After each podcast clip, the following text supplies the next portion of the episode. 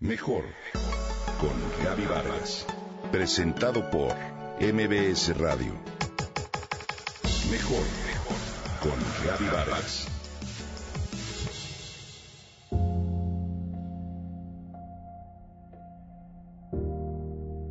El tercer domingo de junio festejamos, como sabemos, el Día del Padre. Su origen se debió a que una mujer llamada Sonora Smart Dot quiso homenajear a su padre Henry Jackson Smart. Henry fue un veterano de la guerra civil que se convirtió en viudo cuando su esposa murió en el parto de su sexto hijo. Así, se hizo cargo de la educación de seis niños. Sonora Smart propuso celebrar el Día del Padre, el día de la fecha de nacimiento de su papá, 19 de junio. Hasta 1924, el presidente Calvin Coolidge apoyó la idea de establecer un Día Nacional para el papá y en 1966 Lyndon Johnson proclamó el tercer domingo de junio como Día del Padre. Conmemorar el amor a los papás una vez al año se ha convertido en algo habitual.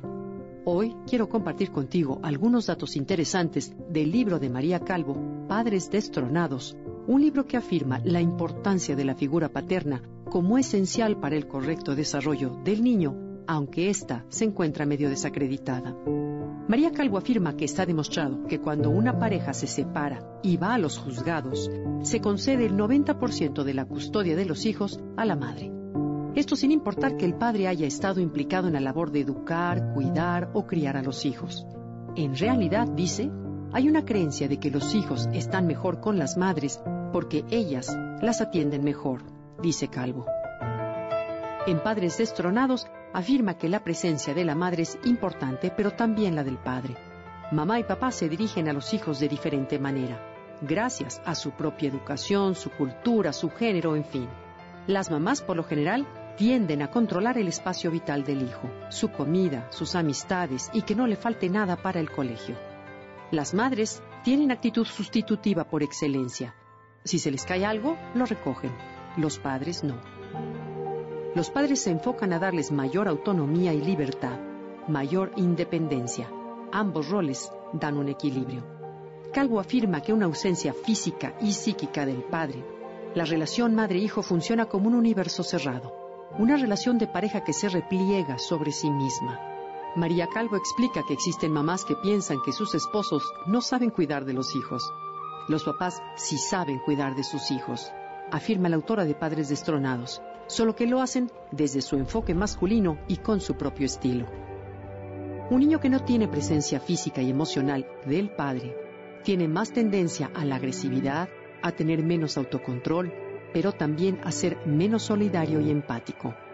La figura paterna les proporciona seguridad y les enseña a compartir responsabilidades.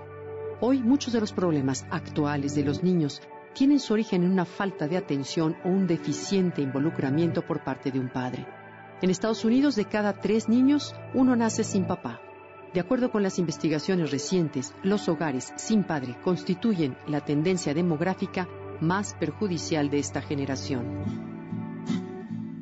Los padres que participan en la educación de sus hijos o que se interesan en participar en las actividades de estos van a lograr desarrollar en su hijo mayor confianza en su vida adulta.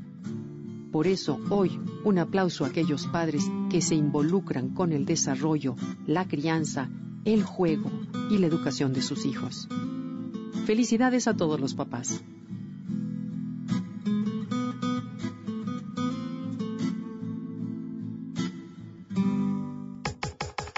Comenta y comparte a través de Twitter. Gaby-Vargas. Gaby-Vargas. Mejor con Gaby Vargas. Presentado por MBS Radio.